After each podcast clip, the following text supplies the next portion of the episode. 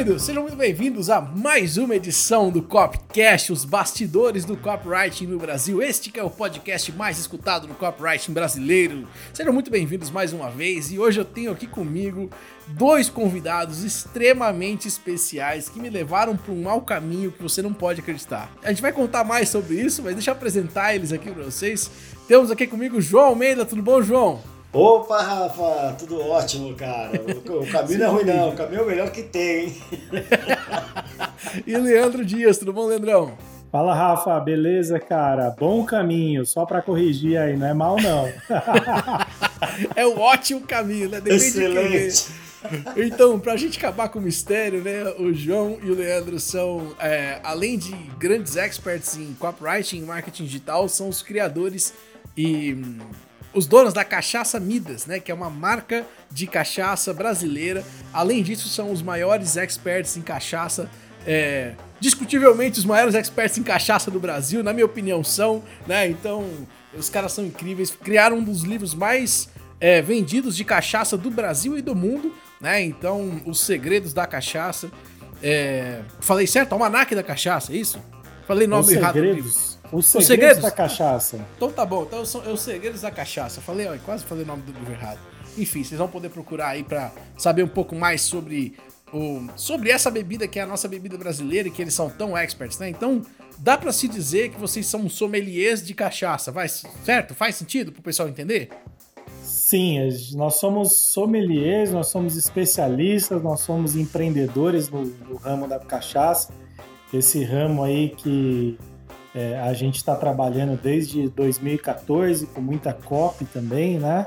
Uhum. Então a gente está é, vamos colocar especialista, vai. A gente. Especialista. Tá valendo especialista. É, bebedor. É. Então é isso. Sobre isso que a gente vai conversar hoje, pessoal. Sobre marketing digital, sobre cachaça, sobre copywriting e vai ser muito legal. Então vamos nessa.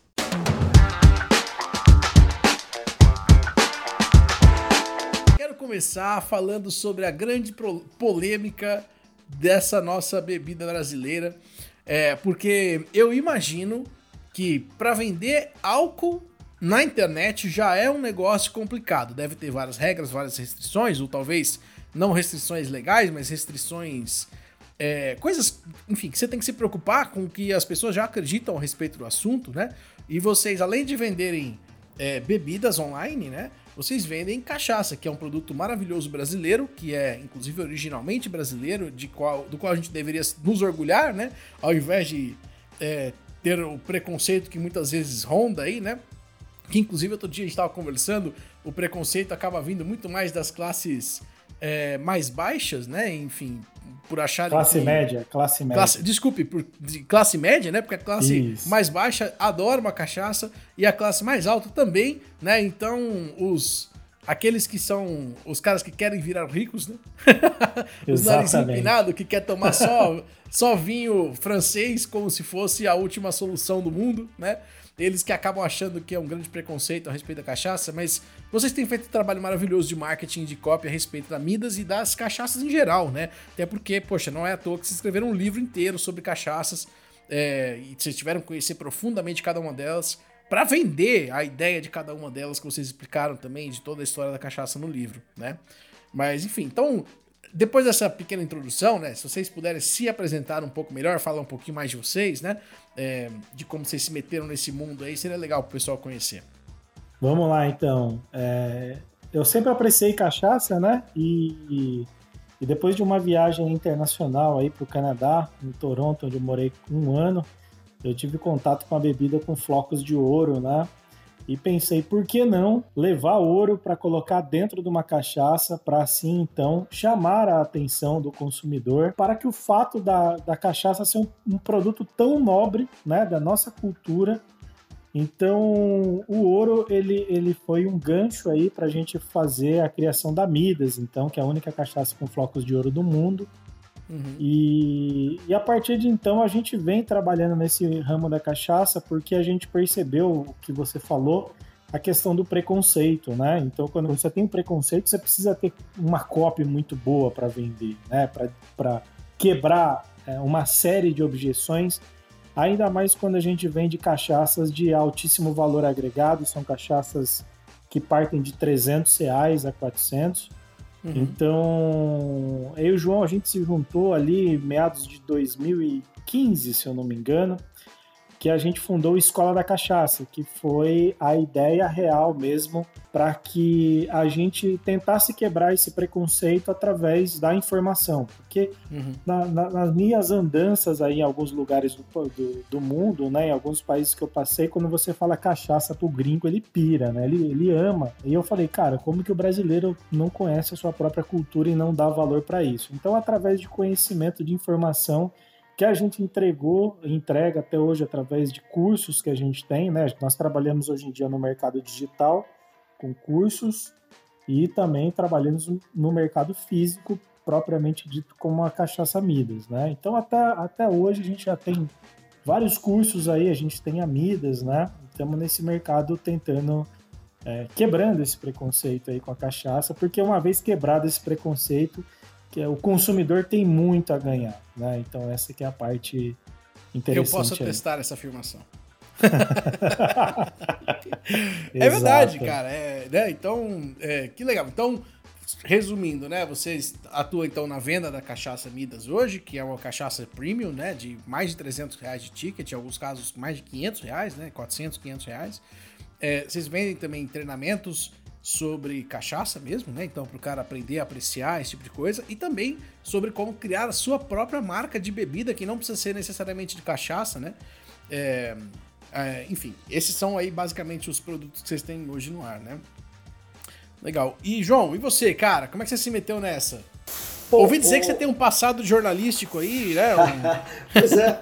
Pois é, foi, na verdade foi um segundo e definitivo passo, né? Porque eu sou jornalista, né? Me formei em 1992, mas em 89 eu já trabalhava já como jornalista ali já. Uh, e aí eu, eu, viajava muito, né? Eu, eu, via muita coisa, fazia matérias externas tal, e, e comecei a olhar para os alambiques de uma forma diferente, para as cachaças de uma forma diferente, né? Até quando eu passei por Paraty, falei, cara, que lugar sensacional, que cachaça espetacular, coisa linda o tempo foi passando, quando chegou ali em 2011, 2012, falei, ah, tava é, explodindo essa onda de blog, né? Tava, tava em hype, né? Como a gente diz. Eu falei, vou fazer um blog para mim eu vou escrever sobre cachaça. Uhum. Uma coisa que eu, que eu gosto, que eu acabei me apaixonando, ia experimentava uma dali, é, um, um trazia uma daqui, viajava, ia trazendo coisas de fora, tal, de fora de São Paulo, obviamente, né? E aí comecei a escrever o blog Brasil no Copo. Então isso foi em 2012, né? Do blog, do blog Brasil no Copo eu comecei a, a encontrar outras pessoas, né? Foi aí que eu encontrei o Leandro. Legal. Então, é, o Leandro já era então o dono da Midas, né? Então a gente foi desenvolvendo aí é, essa, essa parceria, criamos a Escola da Cachaça, como ele disse, escrevemos o livro, isso tudo antes de eu me tornar sócio de fato, no papel ali do Leandro, a gente já era parceiro mesmo de trabalho. Namorou ali. bastante. Já namoramos bastante, já tinha uma confiança mútua ali. E, e, na hora que, que apareceu a oportunidade, eu não pensei duas vezes, falei, não, vamos fazer essa parceria no papel, que já está na hora já, e aí me tornei sócio da Midas e sócio desse cara incrível aí, que é o Leandro, que é um cara que realmente é, é um cara bem preparado para o negócio, viu? Foi, foi um encontro bacana. Que legal, cara. É, você comentou de Paraty, me vieram memórias aqui, né? Porque eu, eu cara, vira e mexe eu me esqueço. Eu vou muito para Paraty, né? Uma vez por mês, pelo menos, eu tô lá, né? E lá é, um, é onde eu, a gente tem um, um, o barco para passear e tal, né? E Paraty é um lugar espetacular, assim. Mas eu, eu aproveito pouco, ou melhor, eu não vou dizer que eu aproveito pouco, mas eu conheço pouco da cidade ou do local, das produções que tem de cachaça local. Eu sei que tem, né? Quando eu vou visitar lá, mas eu nunca fui visitar um alambique lá, por exemplo. Eu não conheço, né? E dizem que é um dos melhores lugares de produção de cachaça do Brasil. Faz sentido isso, isso ou não? É isso faz, mesmo? Faz, faz muito sentido. Paraty hoje ela tem uma cachaça muito característica é, da, da região ali. Os produtores é, eles, eles fazem realmente um produto muito especial. Paraty já chegou a ter é, mais de 200 alambiques ali quando tinha Estrada Real é, passava o ouro pela Estrada Real, desembarcava ali em Paraty para embarcar para a Europa, né? Uhum. E em troca eles traziam a cachaça, então traziam, é, é, é levava cachaça, então ficava essa é, essa troca aí. Caramba! Existe, existe até relatos históricos que havia troca de escravos por cachaça que eram feitos nos portos de Paraty. Então a cachaça ela tem, ela tem uma importância muito grande ali para a cidade de, de Paraty. E hoje só tem seis marcas ativas na região. Entendi. Seis marcas ativas que carregam Caramba. essa história aí. É, 200 marcas ou 200 alambiques, né? Que, que louco isso, porque hoje você vê a cidade de Paraty uma cidade pequena, não, não sei se tem 10 mil habitantes, talvez, e olha é, lá, talvez, eu acho. talvez um pouco mais que isso, mas é. é. tem uma curiosidade. Não tem cana-de-açúcar, tem pouca cana-de-açúcar. Exato, lá. não se planta cana-de-açúcar ali, né? Então, da onde vem a cana? O pessoal traz de fora, traz do interior, é isso? Isso, tem uma cidade perto ali chamada Caçapava, né? Ah, na sim. região ali. E ela fornece um, um, ou outro alambique tem a sua própria plantação, tal, mas eles complementam muito ali com as, com as cidades vizinhas ali. Legal. Mas, cara, vamos entrar um pouco mais no, no copywriting aí, né? Como é que vocês fizeram? O que, que vocês veem aí que. Falando especificamente da Midas para primeiro, depois eu quero falar um pouco da Escola da Cachaça e da, do curso de criação de marcas de bebidas, né? É, mas primeiro falando da Midas. É, quando, vocês, quando você criou a Midas, Leandro, e, e depois quando o João entrou, vocês ainda não tinham um conhecimento de copy, né? Ainda estavam começando a estudar esse mercado, talvez, ou já tinham? Como é que era? Não, quando eu criei lá, a gente nem sabia o que era copy, nunca nem tinha ouvido falar, né? Então, a, a, apesar de não escutar falar o que era copy, naquela época eu já tinha a ciência de que eu deveria, de alguma forma, uh, explicar para as pessoas, os consumidores, por que, que ele deveria comprar a Midas, né? Por que, que ela, ela, ela, enfim, ele deveria pagar muito mais naquela marca.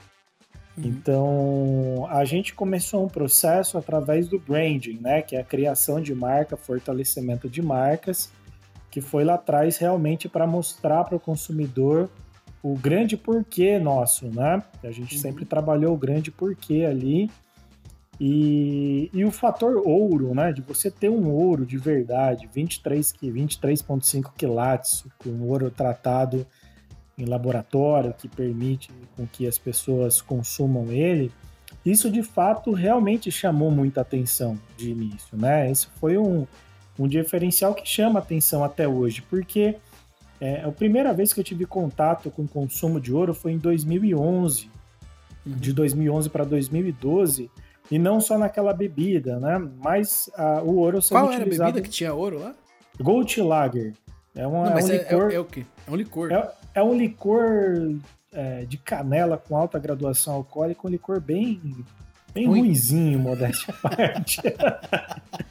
o ouro não salva? o ouro, né? É aquela coisa. O, o, ouro é algo que você tem que chamar atenção. Um dos cuidados que eu sempre tive com a Midas foi exatamente esse. O ouro ele, ele tem que chamar a atenção do consumidor, é, mas o produto tem que ser de excelência. Que nem uhum. essa bebida que eu consumi, o ouro chamou minha atenção. Foi é, que eu falei, nossa, que legal. Mas depois que você consome, você fala, cara, eu nunca mais Frustrou. compro isso daqui. Exato. Que então, coisa, né? essa foi uma preocupação que eu tive muito grande no começo então, apesar de não saber o que é copy, a gente usou essa estratégia de chamar a atenção do consumidor, mais ou menos funcionando da seguinte forma: cara, essa cachaça é tão boa que ela merece é, é, ter ouro dentro dela para você beber. Né? Então, uhum. esse foi o, a, a, criação base aí onde tudo começou.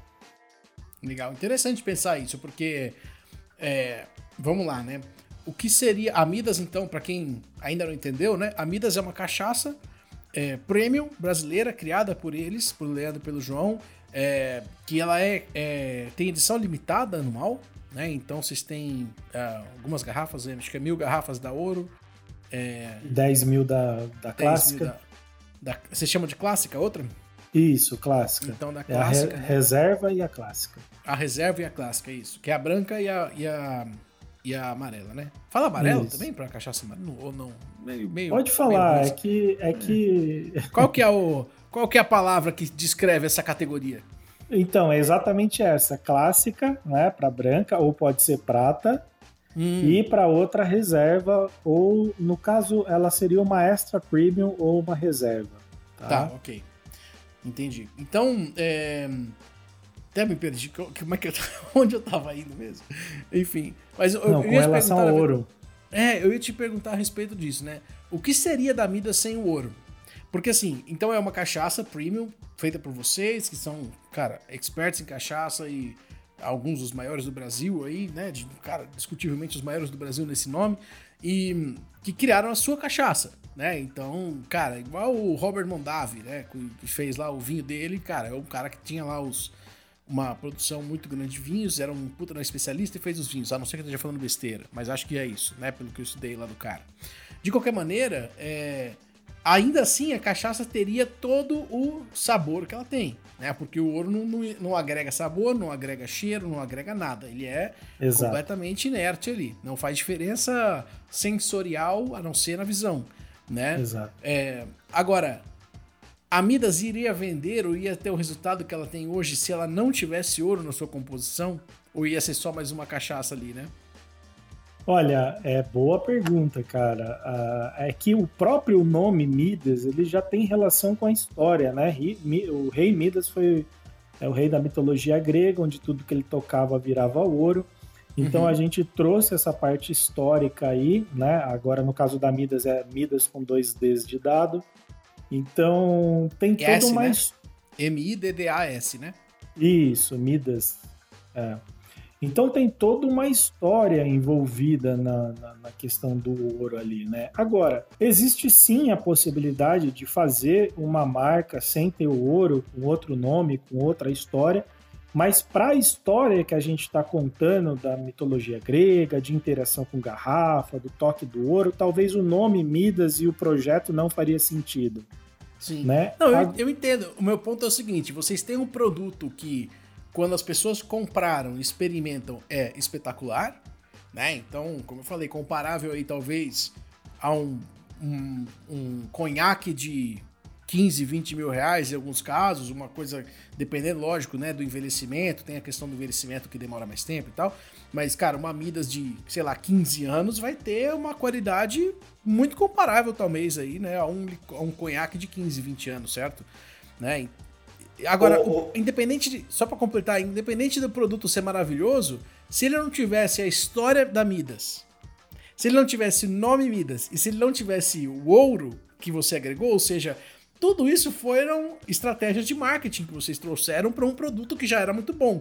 Né? Então, fazendo uma analogia aqui, né? Quantas pessoas têm produtos maravilhosos, cursos, treinamentos, sei lá, qualquer coisa que você tenha para vender, que eles querem vender online, mas que não acham que só por o produto ser maravilhoso ele vai se vender, né? Então, inclusive se a Midas fosse ruim, eu aposto que ela ia vender muito provavelmente, talvez não ter recompras grandes, mas ia vender para os primeiros clientes tão bem quanto, né? Então, que, não é isso? O que, que vocês acham? Exato. É, o, que, exato. O, o, o, que eu acho, Leandro, eu queria comentar em cima do que, do que você disse. O ouro, é, Rafa, para o pessoal que está ouvindo aí que é ligado à COP, o ouro é a headline da Midas o, ouro é, é, o ouro é o que desperta a curiosidade. Então o cara uhum. bate o olho e fala, cara, preciso conhecer isso. Uhum. Então, o, quando o Leandro disse que é, você pode ter outros elementos que façam a sua história. Então, ouro, Midas, o cara vai fazer o toque de Midas dele. Então, tá tudo muito, muito conectado ali, né?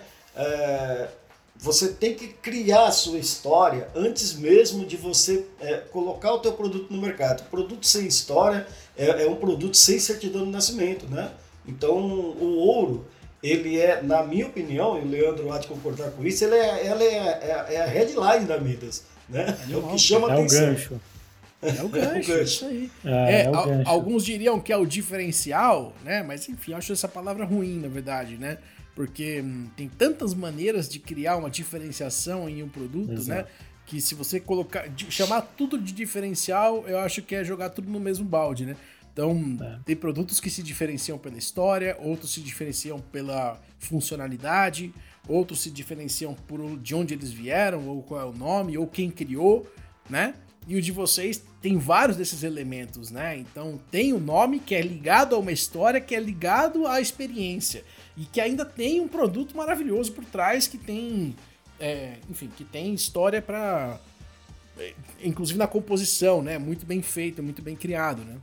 É, o produto por si só, Rafa, voltando àquilo que você falou, é, para nós isso é uma obrigação é, entregar qualidade. Qualquer dono de marca ele tem como obrigação entregar um produto de qualidade para o consumidor. Então, para nós hoje em dia essa ideia de ah é um produto é, é, bacana e tudo mais, para nós é uma questão de obrigação, obrigação. já, não é nem questão de diferencial, né?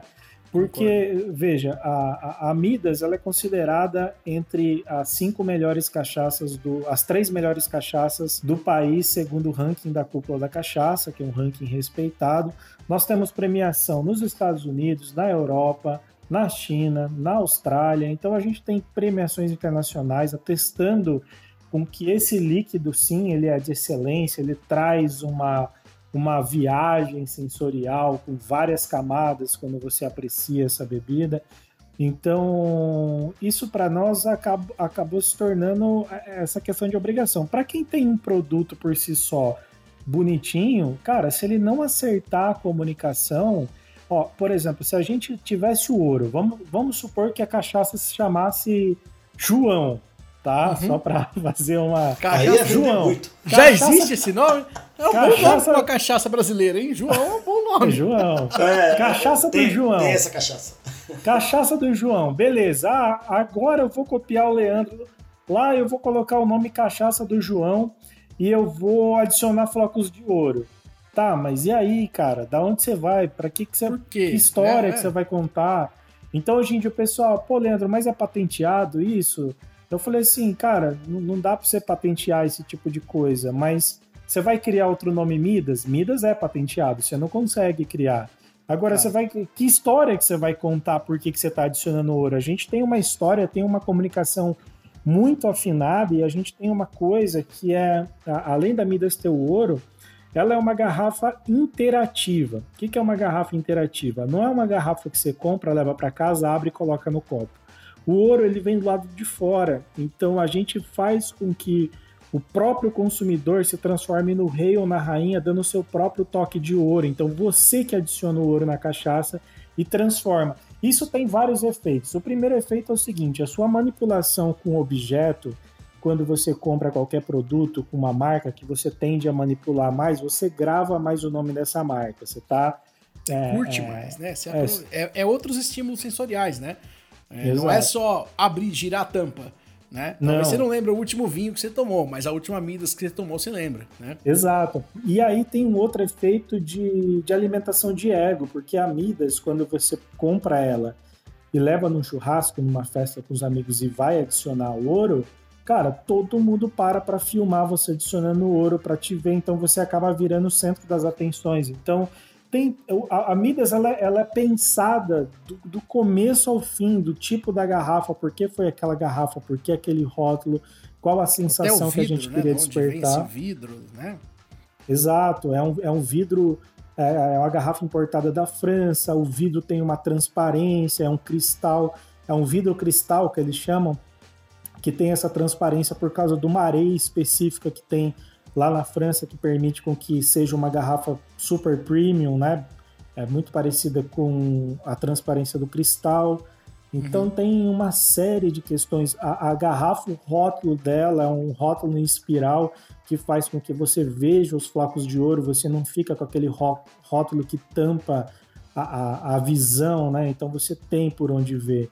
Então, cada detalhe da Midas foi milimetricamente pensado para despertar emoções nas pessoas, para trabalhar isso e fazer com que ela não se torne simplesmente uma cachaça com flocos de ouro. Como o João falou, é a headline da COP, cachaça com flocos é. de ouro.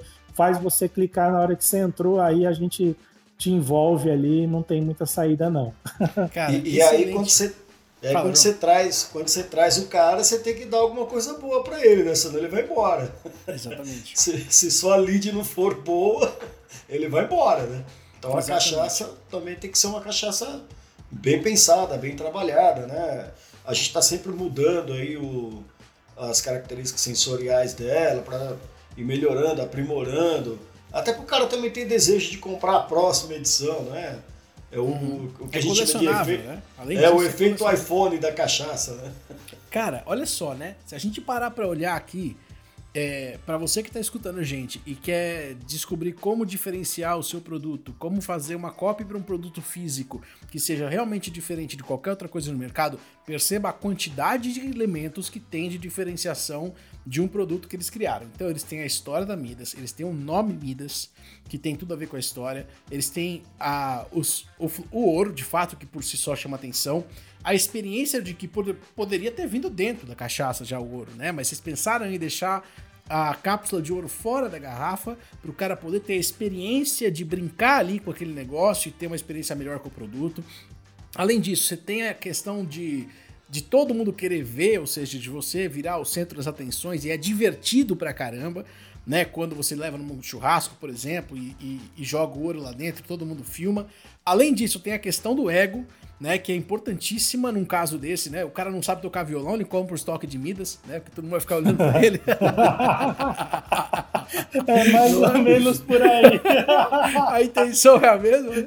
Você faz é, novas amizades no novo grupo, né? Exatamente, faz novas amizades no novo grupo.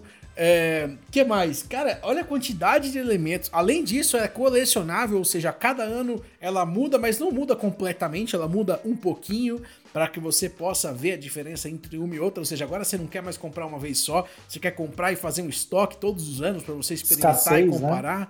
Tem escassez porque são edições limitadas. Eu quero né? Tem recorrência, se for ver, né? Porque quer comprar é. todo ano. Olha que louco. Então, eu, eu quero só que vocês atentem para o bom uso do marketing, né? Então, nem tudo nesse podcast é copywriting, né? Esse daí, tudo que a gente está falando aqui é um bom uso de marketing, de fato. A gente nem entrou de fato em como é que vocês escrevem a copy desse produto, né? No site, ou seja lá onde vocês vendem também, né?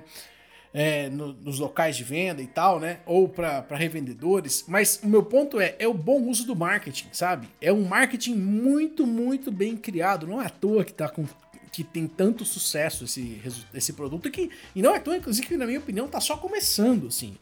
Ainda tá, eu diria que a Midas ainda é um produto prestes a explodir, ou seja, ele tem todos os elementos, vocês têm todo o contato com mídias é, jornalísticas e tal, que acabam te colocando em vários lugares, já apareceram em várias revistas, né? Em vários sites nas primeiras páginas ali, né? Na UOL, onde mais vocês apareceram? Na Forbes, na Folha, na Pequenas cara, empresas. Pequenas empresas, grandes negócios. Nossa, muita coisa, cara. A gente apareceu em muito, Perfeito, em muito cara, meio é... de comunicação. Pô, e no Estadão também, né?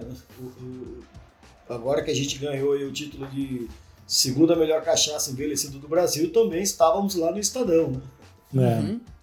Legal, então vocês estavam no Estadão e ainda ganharam uma segunda melhor cachaça do Brasil. Então, eu quero só. Ah, aliás, além disso, os prêmios internacionais, prêmios nacionais. Então percebam a quantidade de elementos que se colocou em volta disso. Que se a gente fosse pensar do ponto de vista de criação de negócios, o cara pensa assim: quem, já quero entrar nisso logo na sequência. Leandro, vou criar uma cachaça, vou criar um gin, vou criar um. Eu quero criar um whisky, eu quero criar um, uma cerveja, não sei, né? Ou que não seja desse. Vamos, vamos entrar, ficar nos destilados, né? Mas quero criar aí uma bebida destilada brasileira. Quero, quero ser a próxima Sagatiba, né? Então, que, pô, explodiu também, né? E foi... É, virou uma marca dezenas, se não centenas de milhões, né? Não sei exatamente qual que é o tamanho da Sagatiba hoje, mas foi uma marca que, que trouxe, eu acho que a Sagatiba foi legal, né? Porque ela trouxe na época que foi lançada e até um pouco depois uma revalorização da cachaça, né? Eles trouxeram a, a, até aquele momento não existia a, a cachaça premium, eu imagino, na visão dos leigos, né? Lógico, na visão dos experts e dos apreciadores já existia há muitos anos. Mas na visão dos leigos, tipo, ninguém ia na, no bar ou ninguém ia na numa balada e pedia, ó, oh, eu quero uma caipirinha de cachaça. Não, eles pediam, eu quero uma caipirinha de vodka, né? Então o pessoal não pedia. E inclusive eu, eu me lembro, né, que eu era menino quando já estava começando aí nas festas e tal, né? O pessoal não pedia de cachaça, pedia de sagatiba. saca? Porque achava ainda que a cachaça tinha ali aquela, aquele. É, enfim, aquele preconceito, né? Mas ainda mais molecada indo na balada com 20 anos de idade, né? Mas. Então eu queria que vocês falassem um pouquinho a respeito da criação desse produto que vocês criaram, que é para as pessoas criarem seus próprios é, produtos é, destilados, né? Ou suas próprias bebidas destiladas, suas próprias marcas, né? Porque a galera acha que é muito difícil. Não, como é que eu... quem sou eu para ter uma marca de whisky? Quem sou eu para ter uma marca de vodka? Será que eu consigo, né? Enfim, vou ter que investir quantos centenas de milhões para ter uma marca como essa, né? Legal, Rafa. Uh, isso é muito interessante porque quando eu comecei a Midas e eu fui fazer uma pesquisa de como eu deveria começar, se eu montava uma destilaria, o que, que eu iria fazer, eu descobri que no mercado tem uma coisa que se chama private label ou terceirização. Então, uhum. hoje a Midas, por exemplo, a produção dela é totalmente terceirizada. Claro que a gente tem os nossos barris, a gente faz todo acompanhamento, mas a produção é to toda terceirizada. Isso permite com que. Então vocês não têm gente... um alambique de vocês? Não. Ou... Não tem. Vocês terceirizam a produção toda. Que legal. Terceirizamos toda, porque assim, a, a, lá no começo, a, eu comecei a, pensar o seguinte. Cara, eu não sou o cara de produção que quer ficar com a barriga no alambique lá. Apesar de eu ser apaixonado por destilar e fermentar em casa, e a gente tem até curso disso, mas eu não queria, eu queria cuidar de marketing e vendas, né? Que no final das contas é o que importa. Se você olhar lá, Apple, Nike, esses caras não têm fábricas, eles têm terceir, é, fábricas que terceir, é, são terceirizadas que fazem para eles, né? E eu falei, uhum. cara, se esses caras já estão assim, por que, que eu vou inventar de montar um alambique e uma destilaria do zero, né? É, ainda mais que o investimento é muito alto. Então, o que, que a gente fez lá, lá atrás?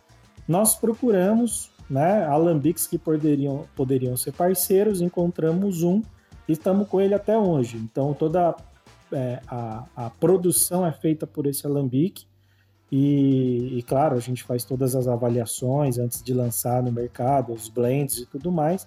Mas o fato é que para as pessoas hoje em dia terem a sua própria marca de bebida, seja uma cachaça, um uísque, uma vodka, um rum, um licor, uma bebida mista, é muito possível começar com investimento baixo, né? E depois você constrói toda a sua história em cima, constrói sua cópia ali para vender essas bebidas, né? porque é, é, é algo que cara, se você não é bom em produção, não tem problema. O cara, a gente tem é, destilarias no Brasil de excelência, né? Eu costumo falar que o, o produtor de bebidas brasileiro, ele faz bebidas de excelência, mas ele chega até a porteira da fazenda dele, até uhum. a porteira do sítio. Dali para fora ele tem um pouco, é, é para ele é muito complexo fazer marketing e vendas. E para quem está uhum. nos escutando agora, é um pouco diferente. O cara já está ali antenado nesse mercado de marketing, de vendas, então acaba tornando muito mais fácil você vender. Então foi aí que, recentemente, depois de muita gente procurar, cara, como que você montou sua marca? Eu quero montar uma para mim também. Eu quero, eu tenho pouca grana. Como é que começa? E o pessoal ia insistindo. A gente dava uma consultoria ou outra ali, mas sempre não querendo fazer. Até então, dois meses atrás a gente lançou um novo curso, lucrando com bebidas. Que uhum. ali, cara, eu ensino do zero o cara a montar sua marca de bebida, seja ela qual for, qual for. Não importa se é cachaça, se é rum, se é. Não importa. Whisky, você monta o que você quiser. Desde Mas a parte sempre de destiladas, né? O foco é em destiladas. Destiladas, sim, bebidas destiladas. Uhum. Então eu, a gente ensina desde a concepção da marca, como adquirir referências no mercado, até a parte de exportação. Então a gente passa por tudo. É um curso extremamente completo que a gente ensina passo a passo, inclusive o marketing. Então foi um curso que ao longo do, da jornada nossa da, da Midas, a gente aprendeu muita coisa, né? A gente é aquela coisa. Eu, eu, quando eu comecei lá não tinha ninguém para eu perguntar se o que, que dava certo, o que, que não dava, né? Não tinha, não tinha curso, não tinha Vale a pena vender para bar, né? É. Vale, ah, vou vender para bar no Brasil, vou vender para fora, vou vender, vou querer vender minha marca para uma grande empresa. Será que a Ambev quer comprar? Sei lá, né? Exato. E, e, e é importante aí, né, Leandro, ressaltar aí que na Midas tudo, desde o processo inicial, o Leandro mesmo disse que ele teve muita dificuldade em começar porque ele não tinha o Leandro Dias ali, que, que existe hoje no mercado, né, para é, e a gente aqui no, ensinando como é que você vai criar sua marca. A Midas, ela é um case de sucesso, né? Tudo na Midas deu certo, né? Você tem sete medalhas internacionais que você fala, cara, cara, se você tiver uma boa história, se você é, é, quiser contar uma boa história, souber contar uma boa história, aprender a contar uma boa história, você vai chegar. É, e, e, e, essa, isso faz a diferença, né? De você fazer sozinho e, ou você fazer com alguém que já traçou aquele caminho. Né? O, o, marketing digital tem muito disso, né? Você tem o caminho das pedras. Sim. Você pode pegar tudo que está por aí e tentar fazer, ou você pode pegar tudo que eu tenho aqui, esse pacote pronto. Ó. É um Lego. Você está aqui, você vai montar as peças e você vai ter a sua, a sua marca aí. Cara, você falou tudo, João. Eu acho que é, hoje é, existe ainda uma vontade muito grande de muita gente querer lançar um curso, lançar, seja do que for. Né? O cara quer lançar um curso de como montar sua moto elétrica em casa, um curso de como fazer, cuidar de orquídea, ou um curso de, sei lá, artesanato, ou tem de tudo, né? As pessoas querem vender treinamentos e cursos usando Hotmart, usando as plataformas de vendas e tal. E mas o que eu mais vejo, né, é gente querendo vender curso de marketing, por exemplo, porque fez outros cursos de marketing.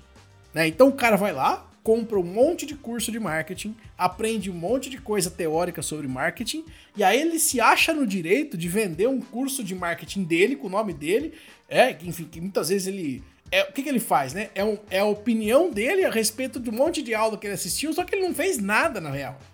Ele não, não colocou nada disso em prática, ele Exato. não fez ele não apanhou da vida, né? Então não, ele não consegue trazer insights. Ele traz. O cara vai lá e faz uma aula de níveis de consciência, uma aula de gatilhos mentais, uma aula de. Mas não tem vivência do assunto. E o que eu acho que é muito legal no caso de vocês é que é exatamente o poder do marketing é, online, o marketing digital, sendo plugado com quem já tem conhecimento. As pessoas que tiveram os melhores resultados em marketing digital no Brasil, tipo aqueles explosivos, aqueles que ou aqueles que são explosivos, ou aqueles que se sustentaram e cresceram muito rápido. 100% das vezes eram pessoas que tinham 10 anos, 5 anos pelo menos de conhecimento em alguma área, às vezes 20, 30 anos de conhecimento em uma área, ou seja, eram realmente experts naquele assunto. E aí eles falavam, cara, ao invés de dar uma palestra, ao invés de escrever um livro, vou criar um curso online. Né? Ou seja, o cara traz toda a experiência dele para o mundo digital e ensina alguma coisa. Ou seja, tem legi legitimidade, né? E eu acho que a Midas, é, por si só, é um puta negócio, né? Porque quanto custa uma garrafa de Midas é, a premium, a reserva? Hoje? 400, 437 reais. Então, 437 reais. Se vocês olharem que ela faz mil garrafas, eles fazem mil garrafas por ano, só aí já dá um lançamento de múltiplos seis dígitos por ano, né? Só aí. A outra é quanto? 10 mil garrafas, né? 10.327 reais cada garrafa. Peraí, peraí, me perdi. 10 mil garrafas? 327 mil ga... reais? Isso, 10 mil por ano, 327 reais cada garrafa faz a conta aí também, já dá talvez aí uns múltiplos sete dígitos por ano aí só de só desse negócio, né? Então a Exato. partir desse negócio que vocês têm, vocês ainda criaram o negócio de ensinar as pessoas primeiro no, no Segredos da Cachaça, os Segredos da Cachaça de fato, né? Então tem livro, tem o curso de como apreciar melhor, né? O, como Isso. aprender sommelier. a apreciar o sommelier e tem o curso de como criar a sua própria marca que, de novo, tudo isso respaldado pela tua história, né? Que, pô, é a mesma coisa que eu fiz também, né? Então, eu aprendi, eu cresci no mundo digital sendo primeiro um cara, o cara que não sabia absolutamente nada de marketing, né? Então, comecei nisso, em algum momento lá, fiquei lembrando de 2011, você falou 2011, 2011 foi um ano que eu fui trabalhar de garçom no navio, né? Então, olha que louco, né? Você tava lá no Canadá, eu tava no... Onde você tava, João? Em 2011. Em 2011, em 2011 eu trabalhava ainda na TV Record, ainda era jornalista da TV Record, mas já estava ensaiando escrever o blog, né? Quem diria, nove anos depois estaremos juntos no, num podcast, né? Que louco, é. né? e, e, era bem capaz de eu ter entrevistado você, viu, Rafa? Porque a gente estava sempre fazendo matéria em, é, dessas coisas. Ah, ah vamos, vamos, gravar o, o, brasileiro que trabalha no navio. É. Ah, que legal, aí, ó. Cara, podia ser uma boa. Você escapou de ser personagem da, das minhas matérias aí. e aí, quem diria então, né, que depois desse tempo todo a gente se encontraria aqui? Eu acho que essa é uma das grandes maravilhas do marketing, né? É, desse nosso mercado. Esse é um, esse mercado de marketing digital que apesar de vocês estarem no mercado de bebidas, vocês também estão no mercado de marketing digital, né? Lançaram uhum. outras pessoas, né? Usaram a experiência que vocês aprenderam em marketing para fazer é, muitos outros negócios, não só a Midas, não só não desmerecendo, porque já é um gigante no negócio, né? E além de tudo isso, agora a gente é metida besta, né? A gente quer fazer muita coisa ao mesmo tempo, né? né? E, enfim, e te trouxe até aqui, né? Então, para quem tá aí escutando, né, e, e, e ouvindo essa história, o, o, que eu gosto de enfatizar, né, é que, cara, o Leandro, você se formou em que? Engenharia, né, Leandro? Engenharia do eu quê? Eu fiz processamento de dados na FATEC, ah, nem existe então mais pronto. esse curso. Processamento de dados, né? Então virou. É, o, o, o, Leandro era processador humano, né? Então, né, tava ali estudando para ser o processador. Hoje os, hoje os chips substituíram a sua profissão, né? Exato. se, chama, se chama tecnólogo em processamento de dados. Hoje tem aí é, ciência da computação, né? Que abocanhou.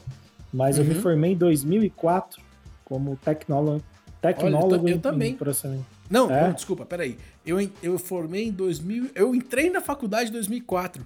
Então, em 2004 a 2008 fiz faculdade. Poucos sabem disso, não, não, não, não saio falando para todo mundo, mas sou formado em lazer e turismo, exatamente o que você escutou, né? Então acho que está no lugar certo aqui falando de cachaça, mas o meu curso chama Lazer e Turismo. Mas aí eu falo assim, né? Eu costumo brincar. As pessoas, ah, mas Rafael, o que você fez de faculdade? Eu falo, ah, eu fiz USP. Ah, você fez USP, que legal! Mas você se formou em quê? Tá ligado? Aí eu falo, ah, eu me formei em turismo. Né? Aí os caras, ah, mas lá, turismo mesmo, né? Não, eu formei em lazer e turismo. Então, se o cara cavar um pouco mais, né, eu vou de, deixando dele. Enfim, e olha que louco, né? Um jornalista, um, um, um processador de dados. Tecnólogo. um tecnólogo em processamento de dados e um cara formado em lazer e turismo, todos os três falando de marketing. Que eu acho muito legal esse mercado nosso, que ele é muito permissivo, cara. Sabe? Tem gente de todos os lugares possíveis e imagináveis que se você estudar, fizer o trabalho e tiver os 5 ou 10 anos ali de quebrar a cara, de aprender, de, pô, de, de ir para cima e tal, né? Que olhando para trás parece muito, mas ao mesmo tempo passou tão rápido e foram, né, foram tantas é, eu curti, eu, eu pelo menos curti muito o meu caminho até aqui, ainda tem muito pela frente, né? Mas é, enfim, se alguém falasse, Rafa, ia levar 10 anos para você ter resultado, eu falava, não, tudo bem, eu, eu fico, né? Então, tô, tô em casa aqui, né? É, Você sabe, Rafa, você falou de profissão, às vezes as pessoas falam, ah, mas ele faz copy porque ele é jornalista. Cara, eu, sinceramente, eu não conheço nenhum outro jornalista que faça copy. é verdade. Eu conheço poucos, cara. Tenho poucos alunos jornalistas lá. Ah, o Henrique Fruit, né, que é o... Sim, o, o Acre, né? Nosso, nosso companheiro, né, o, o Ackley, né? Eu acho que tem ele deve ter mais uns dois, três aqui, pelo menos no meu ciclo de relacionamento. Jornalista é né? difícil de ensinar, é cara. Jorna... Sabe qual é o problema? Jornalista, já... jornalista, advogado, pessoas que tiver escritores, é... poetas, tem de tudo, né? Que pessoas que já trabalhavam com escrita antes e querem entrar no mercado de marketing digital como copywriters, é, eu tenho um trabalho maior de ensinar esse cara, porque eu tenho que desconstruir o que ele sabe a respeito de comunicação e construir de uma outra maneira. Né? É exatamente isso. Um exemplo simples, né? O jornalismo, em teoria, é isento. Né? Então, jornalismo é eu quero passar a notícia, né? O que, onde, aquela história, né? Quando, quem, né? Então tem que falar o que aconteceu. Essa é a história do jornalismo, né? E em copy é exatamente o contrário. Você quer ser tendencioso, assim. Eu, eu, eu quero te convencer de que aquela cachaça é a melhor para você comprar, de que o curso de copywriting é o melhor passo para você dar agora. É exatamente o oposto, né? E é uma mudança de mentalidade, né? Completamente. Muitos amigos meus, quando viram, é, viram os meus novos textos, disseram: Não, mas isso aqui é Polishop, sim, isso aqui é Polishop. Exato, e, é, e a Polishop ganha muito dinheiro, cara, e dá muito resultado. E ela vende produtos muito bons. Né? Por então, acaso assim... tá dando mais dinheiro do que o, o, a tua profissão aí, mas enfim. Ô João, você tem colegas provavelmente ainda, né, que são jornalistas, né, ou amigos muitos, antigos aí, né? Muitos. Eu queria escutar de você, então, é, qual que é, já que a gente entrou nisso, né? Qual que é a percepção que esses caras têm, né? Como é que é um amigo deles, o um jornalista de, sei lá, quantos anos você tem de carreira? 15, 20 anos de carreira? É, quase 30. Quase 30? Eita, é. João, tô sendo bonzinho aqui então, hein? Não, Essa cachaça a... tá te fazendo bem, meu querido. Olha. o... É, eu comecei como jornalista, eu tinha 18 anos, né? 18, Ah, começou anos. cedo, legal. É. Muito bom, cara. O... Quase 30. A, a percepção que, que as pessoas têm é assim: você deixa de ser. É, porque existe uma rixa, tá? É, dentro da comunicação entre o jornalista e a publicidade, tá? Com certeza. Então, lá atrás, quando eu era jornalista, eu já sabia que o, a publicidade ela existe sem o jornalismo. O inverso não é verdadeiro. Entendeu? Então eu já tinha essa. A polêmica está no ar, querido jornalista.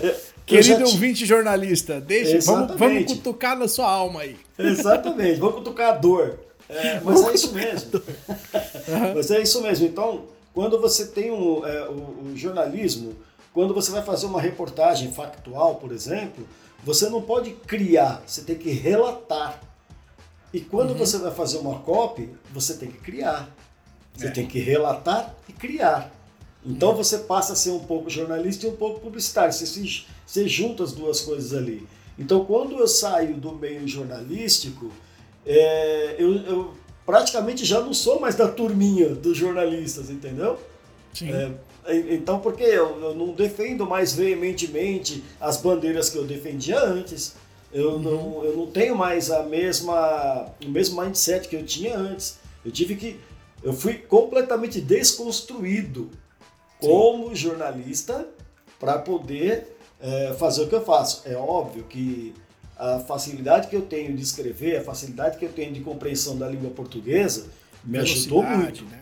Me ajudou. Ah, e, e o time pra, tem que ser ali, tem que ser Imagino que a tua velocidade seja maravilhosa. Tem que caber ali, tem que caber aqui. É, então. É, Preciso é, de um e-mail, tá aqui, pá. Um é, minuto. É, é, mais ou menos isso, porque é, na verdade a gente já trabalha muito com essa pressão, com esse prazo, né, o tempo todo, né? Então para mim foi só migrar. Claro que quando você vai para o mundo da copy, é que começam as mágicas de você encaixar é, tudo no lugar certo. Mas uhum. se você for olhar para um, um texto jornalismo, é, jornalista hoje, é, 80% das pessoas elas compartilham uma matéria a partir da manchete que elas leem. Uhum. Ou seja, aí é vem a headline. Né? Elas nem leem o texto, Rafa. Elas Exato. não leem o texto. Elas olham a manchete e já naquela ansiedade de, de, compartilhar logo, de contar aquela história, ela já dispara aquilo ali pela manchete. Então você E o que... jornalista muito inteligente sabe disso, tem clareza de que a headline é a notícia, né? O título é a notícia, né? Isso. Tanto que o que mais acontece é. Por que, que a, a divulgação de fake news, né? De notícias falsas, traduzindo para o português, acontece tanto? Eu acho que eu tô oscilando aí, né? Mas vocês estão me escutando? Tá. Ótimo. Voltei? Estamos bem? Voltou, voltou. Ótimo. Então, o que eu ia comentar é que o fake news, por exemplo, por que, que tem tanto resultado? Por que, que explodem notícias falsas? Porque tem headlines poderosas, né? Eles chegam e fazem uma headline, por exemplo, é, sei lá, o Lula, o apartamento era do Lula. Tá. Aí embaixo eles começam a notícia assim: diz um amigo do Lula. Porra, peraí, velho. Saca? E o cara. Não... Você acha que ele vai prestar atenção? Ele não tá nem aí, né? Ele pega aquilo e compartilha que nem um maluco, que nem um doente, né? Como eu, se eu, aquilo ali fosse absoluta verdade, né? E olha que, e olha que nós estamos falando.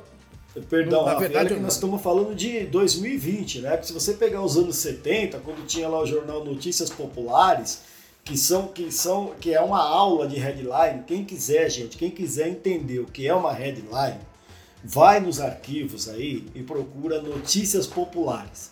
Você uhum. vai entender o que é uma headline. Os caras escreviam assim, ó, cachorro faz mal para menina. Aí você vai ler a matéria, é o cachorro quente que fez mal para menina.